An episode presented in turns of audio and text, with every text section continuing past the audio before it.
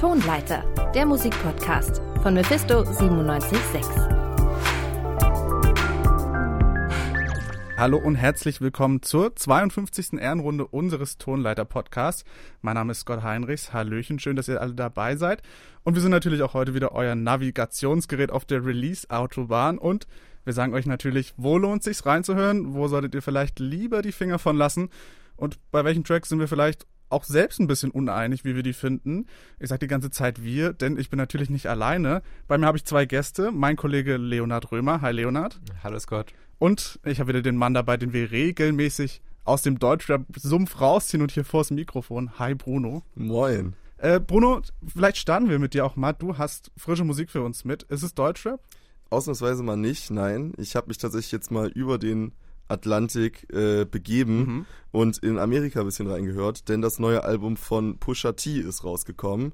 Ähm, It's Almost Dry nennt sich das. Und als, als sage ich mal, nicht, nicht Ami-Rap-Experte war ich sogar ganz, ganz zufrieden, würde ich sagen, mit dem, was ich da geboten bekommen habe. Mhm, mit Pusha T kenne ich mich persönlich auch ganz gut aus. Ähm, ich habe fairerweise in das Album auch schon reingehört, deswegen bin ich auf deine Meinung vor allem gespannt. Ähm, hast du denn einen Song, in den wir mal ganz schnell reinhören können. Welcher gefällt dir denn am besten? Ähm, puh, das, das ist äh, schwer zu sagen. Ich habe auf jeden Fall den Song rausgesucht mit der meiner Meinung nach textlich interessantesten oder witzigsten Stelle und das ist Call My Bluff comforters with chips and quesos. Don't make me call my TTGs with Dracos, who all got amnesia until the case closed. Sometimes I wish my fan base was more like J. Cole's. But dope boys gotta be the man like they know. How many more car faxes must get exposed? Imaginary shipments, fictitious payloads. Leonard, dann holen wir vielleicht mal dich rein. Du hast vorhin gesagt, du bist mit Hip-Hop wirklich so absolut gar nicht, da bist du gar nicht drin. Nee, ähm, so ist es. Ja, wie, wie hat dir denn der Song jetzt gefallen? Ja, also äh, was ich jetzt davon gehört habe, ähm, klingt für mich so, als wäre es tatsächlich Hip-Hop. Das ist ähm, schon mal ähm, gut, ja. so, so, viel kann ich dazu sagen. Nein, also ich, äh, ich sage ja immer so, wem es gefällt, die Personen können das gerne hören. Ähm, ich bin weder in der Szene drin, noch zum Beispiel könnte ich jetzt, das würde mich mal interessieren, du meinst eine textlich äh, spannende äh, Zeile an der Stelle. Ich habe nicht viel davon verstanden. Worum geht's denn? Ähm, es ist, hat gar nicht so viel Tiefgang, aber dafür ist Pusha T, würde ich auch sagen, generell nicht so unbedingt bekannt. Ähm, er sagt einfach, er wünscht sich manchmal, seine Fanbase wäre mehr wie die von J. Cole. Und der ist im Ami-Rap-Bereich immer so ein bisschen verschrien als so der Nerd-Rapper, der dann so viele brave, brave Buben und Mädchen als, als Fans hat. Und Pusha T ist halt dann auf der anderen Seite so der, der Drug-Ticker, der dann die, die härteren härteren Jungs und Mädels um sich versammelt. Ich kann mir richtig vorstellen, wie du zu Hause saßt und erstmal so, einen, so einen lauten Kicherer abgelassen hast. Äh, ja, durchaus. Äh, ich muss ganz ehrlich sagen, der Song, den wir jetzt gerade gehört haben, äh, den fand ich ein bisschen schwach, muss ich sagen. Also ich bin, ich bin schon Pusha T-Fan, würde ich sagen. Ähm, das letzte Album Daytona ist für mich auch 2018 inzwischen schon rausgekommen, also vier Jahre ist das her war für mich eines meiner Lieblingsalben in dem Jahr. Aber auch das ganze Album, finde ich, hat ein bisschen, es leidet ein bisschen. Und zwar leidet es ein bisschen unter Pharrell Williams, muss ich sagen. Also es gibt äh, hauptsächlich zwei Leute, die die Beats äh, auf dem Album beigesteuert haben. Wie gesagt, Pharrell Williams war der eine und der andere Kanye West, den muss man wahrscheinlich niemandem mehr vorstellen. Ähm, und man hört auch sehr gut raus, welche Beats von wem sind. Und jedes Mal, äh, wenn da diese minimalistischen Pharrell-Beats kommen, bin ich ein bisschen so, ja, also so ein bisschen trägt sich das nicht so wirklich über die, über die Laufzeit, finde ich. Ich würde dir da ein bisschen widersprechen, was diese Verallgemeinerung angeht. Ich finde eigentlich, die, die Beats und der, der Rap-Style vertragen sich eigentlich sehr, sehr gut. Mhm. Gerade dieses bisschen minimalistische, was dann auch sich viel auf einzelnen Betonungen ausruht. Aber in, in dem Beispiel hast du natürlich ein bisschen recht. Ich habe das vielleicht auch mit, mitgebracht, um ein bisschen drüber zu meckern.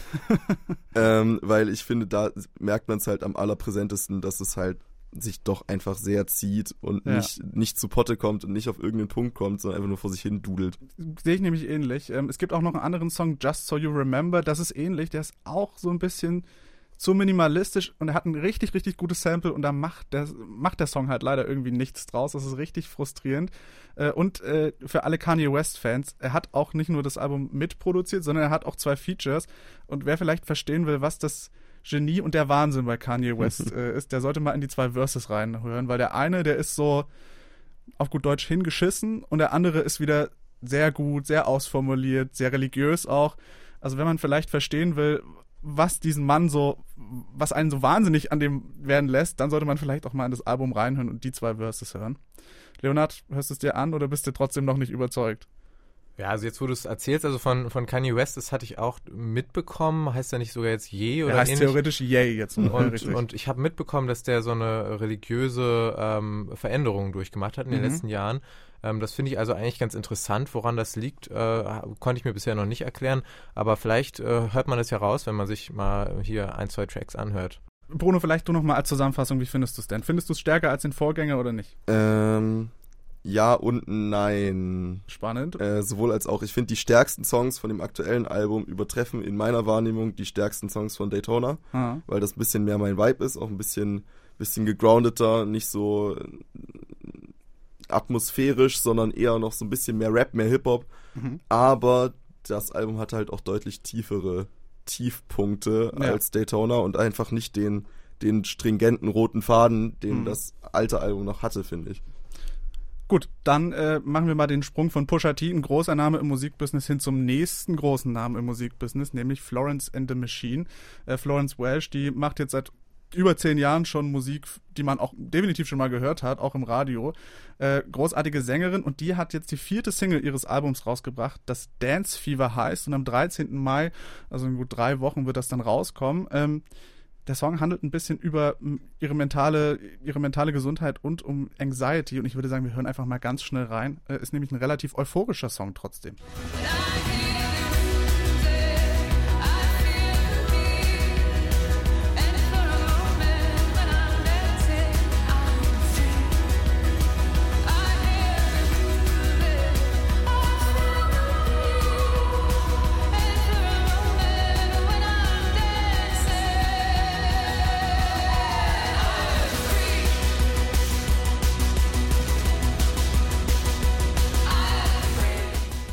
Ich muss sagen, als ich das Thema des Songs oder als ich darüber gelesen habe, habe ich mir nicht diesen Sound erwartet auf alle Fälle. Ging es euch da ähnlich? Ja, mir, mir ging es auf jeden Fall ähnlich. Ich habe das nämlich auch gelesen äh, und das ist ja so ein wirklich, ich sag mal, lockeres Gitarrengestrummel, so ein treibender Beat, der nach vorne Mhm. geht irgendwie, äh, wo man sich vielleicht fragt, woher das kommt, aber vielleicht ist das auch gerade irgendwie der Umgang, äh, den sie da mit äh, für finden möchte oder gefunden hat. Ähm, ich habe mir das Video auch angesehen zu dem Song und ich fand es äh, ganz spannend, dass am Ende äh, nochmal ein Statement kommt. Das Video wurde gefilmt in Kiew letzten Herbst. Du wolltest es vielleicht noch sagen gleich, jetzt nehme ich es dir vorweg. Ähm, und, und da solidari solidarisieren sie sich mit äh, also auch ukrainischen KünstlerInnen äh, und auch den Menschen der Ukraine allgemein. Das finde ich auch ein starkes Statement in der Verbindung. Mhm. Richtig, genau, du hast schon angesprochen. Also ähm, erstmal ist der Song natürlich vordergründig äh, ein Song über über die Gesundheit von Florence Welch, der Frontsängerin, die da eben sagt, wie sie mit ihrer mit ihren Angststörungen umzugehen versucht und dass es auch nicht immer funktioniert und dann eben dieser eine Moment, das ist natürlich auch ein bisschen kitschig und gewollt kitschig, so dieser Moment, jetzt geht die Musik los, jetzt kommt der Beat, ich tanze und irgendwie ist es mal für einen Moment so raus und das ist eigentlich mir auch persönlich normalerweise zu kitschig, aber Florence Welch hat so das das Fingerspitzengefühl, dass es das irgendwie nicht, nicht kitschig genug ist, um mich so abzuturnen irgendwie. Und das ist ein wunderbarer Song. Und du hast angesprochen, die ukrainischen Künstler. Das Video wurde in Kiew gedreht und natürlich ist nochmal so ein im November tatsächlich letztes Jahr, also vor dem Krieg. Und äh, natürlich ist so ein Song mit Textzeilen wie äh, I hear the music, I feel the beat, and for a moment when I'm dancing, I am free. Jetzt in dem Kontext nochmal was ganz anderes. Deswegen hat das der Song jetzt so eine ungewollte zweite Ebene. Ähm, spielt da auch nochmal rein, dass ich von dem Song ehrlich gesagt relativ mitgenommen war. Ja, ich muss auch sagen, ich fand gerade dieser, dieser Befreiungsmoment, den du ja angesprochen hast, dass man, dass man halt für einen Moment gerade irgendwie die Freiheit hat, mal alles hinter sich zu lassen, zu vergessen, hat man auf jeden Fall rausgehört. Ich habe mich jetzt vorher nicht so krass mit dem Inhalt beschäftigt. Ich würde trotzdem sagen, das hat ähnliche Emotionen bei mir geweckt, wie wenn man es jetzt vorher gewusst hätte. So tief ist er ja in der Beziehung dann auch nicht. Hm. Äh, und ich, ich mag sowas eigentlich halt nicht, nicht oft, aber halt eben für so ein paar gewisse Momente finde ich eignet sich sowas sehr gut. Vielleicht auch nochmal, das ist mir jetzt ein persönliches Bedürfnis. Der Song wurde produziert von Jack Antonoff. Ähm, Taylor Swift, äh, Lord, das letzte Album hat er produziert. Und oft bin ich so, Jack Antonoff, alles, was er macht, klingt gleich und es nervt mich ein bisschen, aber hier hat er tatsächlich sehr gute Arbeit geleistet. Also, liebe Grüße, Jack Antonoff, hast du gut gemacht. Ähm, dann, Leonard, du hast uns auch einen Song mitgebracht. Äh, welcher ist es denn? Ja, wir bleiben gleich so ein bisschen bei dem, was du gerade meintest mit I'm Feeling Free und so. In welchem Kontext kann das jetzt überhaupt gesehen werden zurzeit? Ähm, ich habe einen Song mitgebracht, der heute erschienen ist von George Ezra, äh, den wahrscheinlich die meisten von uns noch kennen von äh, seinem Hit. Ich, ich versuche ihn jetzt mal nicht zu imitieren, aber den Budapest-Song äh, mhm. äh, von vor ein paar Jahren. Ähm, der Singer-Songwriter aus England und ähm, seine heutige Single heißt Green Green Grass. This is a heist. And there's no one in here living gonna make it out alive. Load it up when the sun comes down. Getaway car for two young lovers. Me and the girl straight out of town. Over the hills and undercover, undercover, undercover.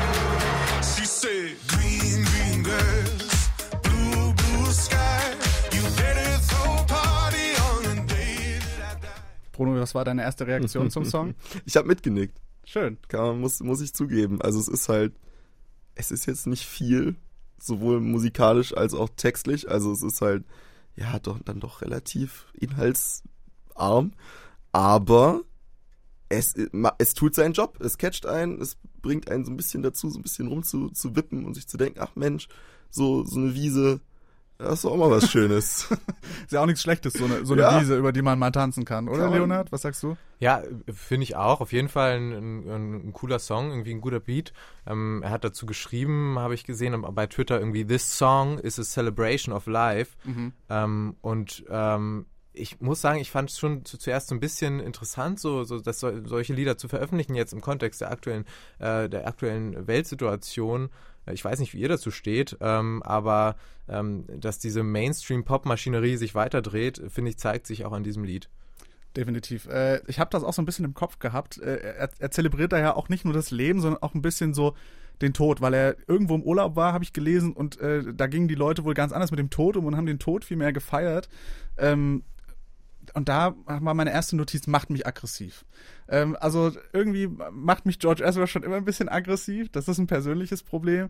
Äh, der Song klingt aber auch wieder so ein bisschen, ja, so ein bisschen Formatradio, ein bisschen so wie das, das ausgesetzte Kind von äh, Radio PSR und Energy Sachsen, will überall so ein bisschen reinpassen mit diesem leicht ange-IDMten, äh, mit dieser leicht ange-IDMten Bridge irgendwie. Ähm, also für mich ist es, ist es nix. Äh, da muss ich leider die Idylle ein bisschen zerstören. Auf der grünen Wiese kann George Ezra von mir aus alleine bleiben. Ich komme nicht mit. Ich finde das ein bisschen, bisschen hart, aber ich verstehe es auf jeden Fall. Bei der, gerade bei der Bridge, die du angesprochen hast, dachte ich auch so, ja, okay, wir haben es verstanden, du möchtest ins Radio, es ist, es ist in Ordnung. Aber ich meine, da muss ja auch irgendwas, irgendwas muss da laufen und dann läuft halt eher dort und über, sowohl im Radio als auch über die Wiese. Ich finde es jetzt nicht so dramatisch, ehrlich gesagt. Also für Hintergrundgedudel ist es in Ordnung ich würde auch sagen, wenn es euch gefallen hat, dann erwartet den Song vielleicht nicht bei uns in den, in den nächsten Sendungen, sondern müsst ihr vielleicht umschalten. Aber mein Gott, äh, der Song ist auch, glaube ich, nicht dafür gemacht, dass man den großartig hinterfragt, sondern dass er einfach wirklich auf der, auf der A13 irgendwo läuft, während man rumfährt. Also das ist schon den Zweck erfüllt. Mir persönlich reicht das nicht. Ansonsten werfen wir nochmal einen Blick zurück, denn letzten Mittwoch, da hatten wir unsere Tonleiter-Sendung live on air, immer 18 Uhr. Und da haben wir auch über unser Album der Woche gesprochen. Das kam von Jerry Paper und heißt Free Time. Und unser Kollege Anton Burmester, der hat sich mit dem Album mal genauer auseinandergesetzt. Blumenkleider, Jammen im Studio und Rührei. Das sind die drei Hauptinhalte im Leben von Lucas Nathan. Zumindest skizziert das Label so das Leben des non-binären Artists. Und nach freiem Jammen, Blumenkleidern und irgendwie auch nach Rührei klingt auch Freetime, das neue Album von Jerry Paper, dem Alias unter dessen Namen Lucas Nathan Musik veröffentlicht.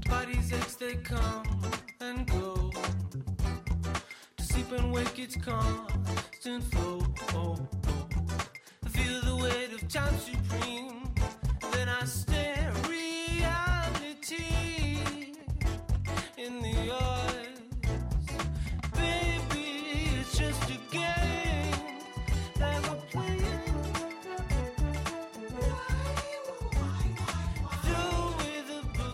Wenn der eben gehörte Song Just Say Play angespielt wird, macht sich bei mir auf jeden Fall ein Bild im Kopf auf, von einer Wiese, die so blumig ist wie Papers Kleider. Wie in dieses Bild jetzt das Rührei passt, erstmal gar nicht so richtig, oder zumindest ebenso unerwartet wie eine Panflöte in einem Popsong. Aber genau das macht die Musik von Jerry Paper aus. Gut gelaunt und poppig, aber eben nicht nur. Anders als bei radiotypischen Pop-Hits reihen sich immer wieder unkonventionelle Instrumente, Melodien und andere Elemente in die Lieder ein. Wie zum Beispiel in dem Song Shaking Ass, das gar nicht so clubtauglich ist, wie der Titel vermuten lässt. Groovig ist das Lied allemal, aber das kommt vielmehr aus einem Bossa Nova Rhythmus als von punchy Kicks, die die Masse mal so richtig zum Ass-Shaken bewegen sollen.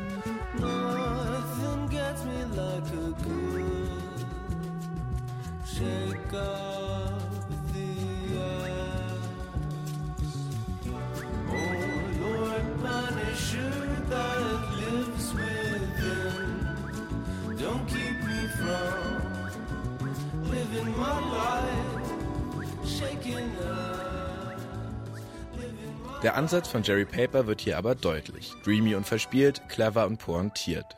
Nicht zuletzt auch wegen der Zeilen Nothing gets me like a good shake of the ass, living my life, shaking ass ist der Song exemplarisch für das Album.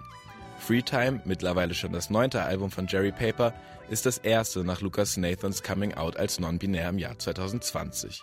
Am deutlichsten wird das im Song Know Me, einer Indie-Nummer, die an früheren Glamrock, also so glitzernden Rock, der sich hütet, richtig reinzuscheppern, erinnert. Hier thematisiert Paper die Entscheidung, das erste Mal im Kleid auf die Straße zu gehen.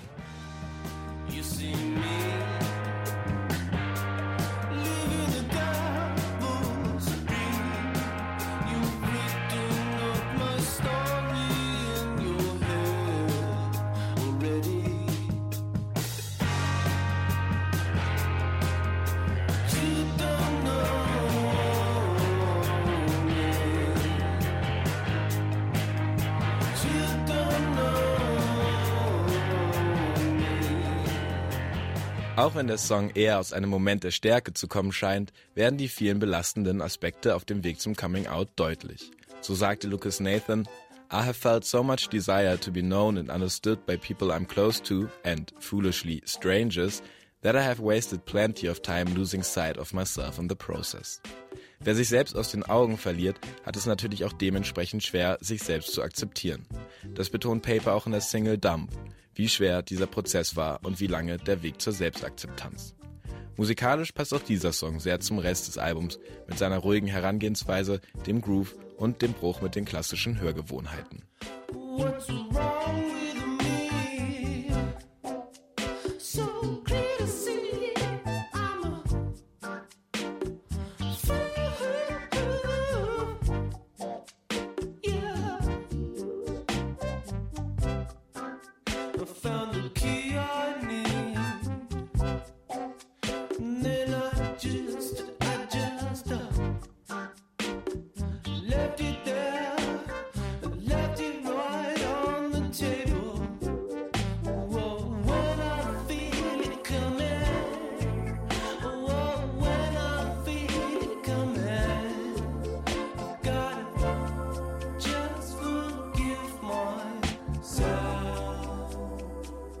Und so gut das Lied auch klingt, ist es doch ein bisschen schade. Denn Ausreißer oder Songs, die mehr Zug haben, finden sich kaum.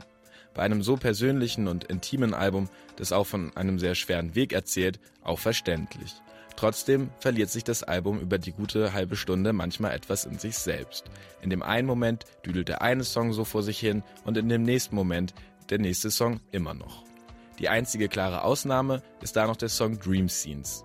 Zwar ist auch das Lied eher ruhig, aber es ist auf jeden Fall eine Abwechslung zu dem oft an Mac DeMarco erinnernden Synth-Pop-Weirdo-Rock, wie Paper die eigene Musik labelt.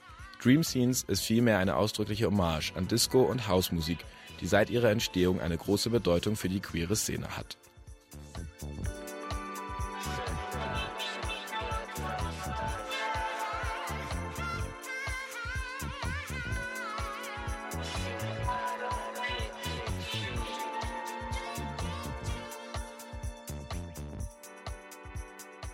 Dream in Dream Scenes ist übrigens mit EE geschrieben, genauso wie der Titel Dump ein U mehr als gewöhnlich hat oder bei Know Me das W in No fehlt. Der Bruch mit dem, was zu erwarten ist oder als vermeintlich richtig erscheint, zieht sich bei Jerry Paper also wirklich auf jeder Ebene durchs gesamte Album und ist, neben der eindrucksvollen inhaltlichen Auseinandersetzung, wahrscheinlich das, was dieses Album so gut macht. Und auch wenn das Ungewohnte über die Dauer der Platte fast etwas gewöhnlich wird, ist Freetime ein tolles Album, das beim genauen Hinhören ebenso funktioniert wie im Hintergrund. Komplexes Easy Listening. Klingt ungefähr so widersprüchlich wie Rührei auf einer Blumenwiese, funktioniert aber ausgezeichnet. Unser lieber Kollege Anton Burmeister war das über das neue Jerry Paper Album, unser Album der Woche. Wie hat euch denn dieses komplexe Easy Listening gefallen, so wie es äh, Anton beschrieben hat?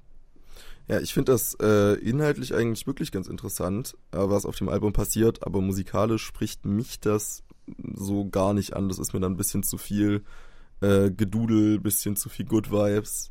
Äh, ich brauche dann immer ein bisschen mehr diesen irgendwie Konflikt oder Energie oder irgendwas, das das ein bisschen antreibt. Leonard, wie hat's dir gefallen? Wir haben ja nur kurz reingehört in die, in die entsprechenden Lieder. Ähm, auf jeden Fall spannend in jeder Hinsicht, irgendwie spannende Geschichte, äh, für mich auch eine spannende ähm, Form von Musik. Ähm, also ich meine, Rührei auf einer Blumenwiese muss man erstmal schaffen, musikalisch. Nein, also das ist natürlich Quatsch, aber ähm, sicherlich irgendwie ein, ein spannendes Album der Woche, in das ich auch nochmal reinhören werde.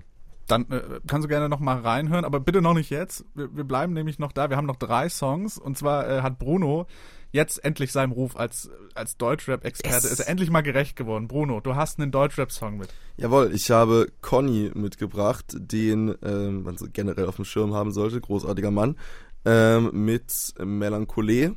Und wir können uns ja mal kurz anhören, worüber er da so redet. Mutige These, dank des Internets erfahren wir jetzt schneller von den Ungerechtigkeiten in der Welt. Ah, mutige These und dann weinendes Emoji und retweeten und dann kümmern wir uns wieder um uns selbst. Mutige These, Vergewaltigung ist auch für deutsche Promis heute nicht mehr nur noch Kavaliersdelikt. Mutige These, Konsequenzen gäbe es auch für einen Mockridge und Samra hätte niemand mehr auf YouTube angeklickt. Ah, mutige These, ziemlich mutige These. Das sind ja schon mal klare Worte auf alle Fälle. Ja, da ist halt äh, so alles, was ich gerade gemeint habe. Da hast du Konflikt. Mhm. Äh, der Beat ist wunderschön, meiner Meinung nach. Der treibt richtig nach vorne. Es klingt sehr schön. Äh, ich, bin, ich bin Fan. Ja, also auf jeden Fall äh, äh, textlich auch interessant, ähm, aktu aktuelle Bezüge dabei, ähm, was, was so die Musik angeht. Äh, da ähm, lehne ich mich jetzt vielleicht ein bisschen zu weit aus dem Fenster, dass ich sage, dass ich das weder besonders komplex noch besonders äh, interessant finde. Mutige These. Ähm, aber äh, wie gesagt, äh, ich, ich denke, ein Deutschrap findet zumindest aus meiner Sicht seine Berechtigung eh meistens im Text und der ist, finde ich, ganz interessant gelungen an dieser Stelle. Hm. Äh, Sehe ich auch so. Textlich finde ich das schon solide. Der Beat, den fand ich auch ein Highlight tatsächlich. Ich glaube, Don Kong, korrigiere mich, hat er mitproduziert, Bruno. Oh, da, bin, da bist du informiert. Da bin als ich ausnahmsweise mal besser informiert als der Deutschrap-Experte. Das freut mich. Das ist, äh, das ist ein Punkt für mich. Ähm, den fand ich auch sch schon sehr gut. Am Ende hat mir aber ein bisschen so. Nee, der Song ist okay, aber mir hat so ein bisschen das Alleinstellungsmerkmal gefehlt, denn er klingt für mich halt wie 3 Plus. Äh, den hatten wir auch zuletzt Mm. als Album der Woche. Und ich war so, ich war die ganze Zeit so, ich glaube, ich höre gerade einen 3 Plus Song und keinen Conny Song. Und das fand ich eher verwirrend, muss ich sagen. Ja, das ist jetzt vielleicht auch dem Ausschnitt geschuldet, den wir gehört haben, weil was Name-Dropping angeht, gehen die beiden tatsächlich relativ ähnlich vor. Ich würde aber sagen, es gibt durchaus Unterscheidungsmerkmale. Also gerade das letzte 3 Plus Album hört sich schon anders an und behandelt auch einfach andere Sachen als das Conny-Album. Die haben zwar beide den Fokus auf äh, politischen Themen, auf äh, Mental Health und Mhm. auf solchen Sachen, aber die Herangehensweise ist halt grundsätzlich, würde ich sagen, eine bisschen andere. Aber vielleicht ändert sich das jetzt auch mit dem neuen Conny Release Manic Pixel Pixie Dream Boy Volume 2. Das ist hochkompliziert auf alle Fälle. Das sind viele Worte. Ähm, auf dem ersten war es halt in einem relativ positiven Anstrich, so ein bisschen, äh, bisschen Kaugummi-Ästhetik, könnte Mhm. man fast sagen. Viel rosa äh, und viel in solche Richtungen, viel Pastell. Und im neuen Video sieht man auch schon, dass der neue Manic Pixie Dream Boy deutlich edgier ist, könnte man sagen. Es Mhm. ist dann mit viel Schwarz-Weiß, viel, viel so Dunkelelfen, würde ich fast sagen, wenn jemand, wenn wir, wenn wir in die, in die Fantasy-Richtung gehen wollen. Ähm, und vielleicht ist dann auch da die eine ähnliche Portion Hass oder vielleicht eine ähnliche Portion negative Energie zum Beispiel oder Genervtheit oder sowas dabei wie bei 3 Plus. Hm. Das wird die Zeit zeigen. Ich fand vor allem halt auch stimmlich irgendwie extrem ähnlich. Also ich habe wirklich erst stimmlich auch gedacht, okay, krass, ist da irgendein 3 Plus Feature drauf, das ich nicht geschnallt habe. Also irgendwie hat, hat mich schon sehr daran erinnert. Äh, Leonard, dann erlösen wir dich mal vom, äh, vom, vom Hip-Hop und vom Deutsch. Ich habe schon gesehen, du bist so ein bisschen, hä, was erzählen die da? Nee, Äh, ja, so schlimm finde ich es gar nicht. Also ich finde es auf jeden Fall immer interessant davon zu hören, nur ich bin halt persönlich nicht so drin in der Szene. wo bist du denn drin? Was hast du uns denn noch mitgebracht? Ja, in dem nächsten bin ich auch äh, so ähm, gar nicht so direkt mit verwurzelt, aber mein Vater schon, der, Mhm. mit dem habe ich heute noch telefoniert zu, der zu der nächsten Sängerin, das ist nämlich Bonnie Raitt, ähm, eine sicherlich der größten Bluesrock-Sängerinnen und Gitarristinnen ähm, der letzten Jahrzehnte. Vor über 50 Jahren ist ihr erstes Album erschienen und heute ihr 18. Und äh, in diesem Spätwerk kann man fast sagen, ähm, hat sie auch rockigere Nummern dabei. Wir hören aber jetzt zur Abwechslung mal eine, Abwechslung mal eine ruhigere. Ähm, die Geschichte ist, um, um es kurz äh, vor, vorzu ähm, spoilern, ähm, ein ihr unbekannter Mann erscheint vor der Tür von einer älteren Frau und ähm, diese Frau hat früher ihren Sohn verloren und ist äh, ihr ganzes Leben darüber zerbrochen, hat Alkoholprobleme gehabt, wie Bonnie Raitt ja auch selbst. Und was die beiden verbindet, erzählt sie uns jetzt in ihrem Lied Just Like That. It was your son's heart that saved me, and a life you gave us both.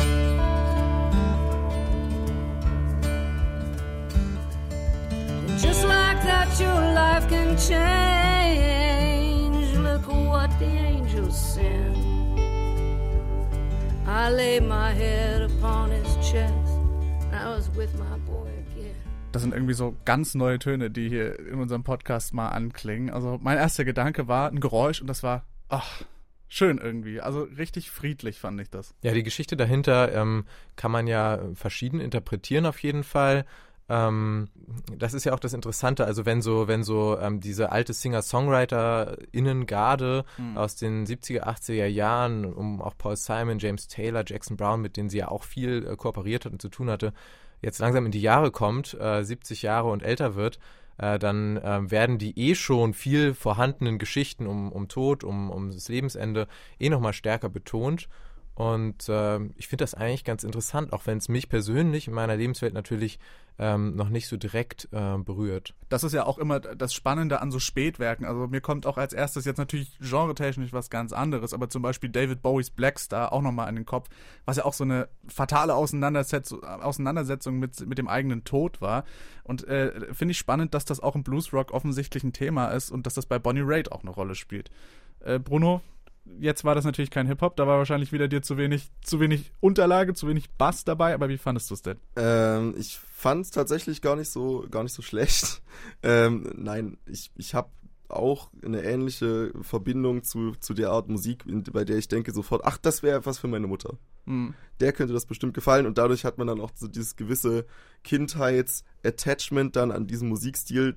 Das heißt, da muss für mich gar nicht mehr Energie rein, da ist diese kleine Portion irgendwie Nostalgie mit drin, die dann doch den Song sehr schön zu hören macht. Haben wir also auch den Musiktipp für unsere Eltern und Großeltern vielleicht abgedeckt, würde ich sagen. Äh, haben wir das abgehakt? Dann kommt jetzt noch vielleicht der Musiktipp für unsere Generation, denn ich habe noch einen Musiktipp dabei von Fontaines DC. Die haben ein neues Album heute rausgebracht, Skinty 4, und wir hören mal in den Song Roman Holiday rein. Baby,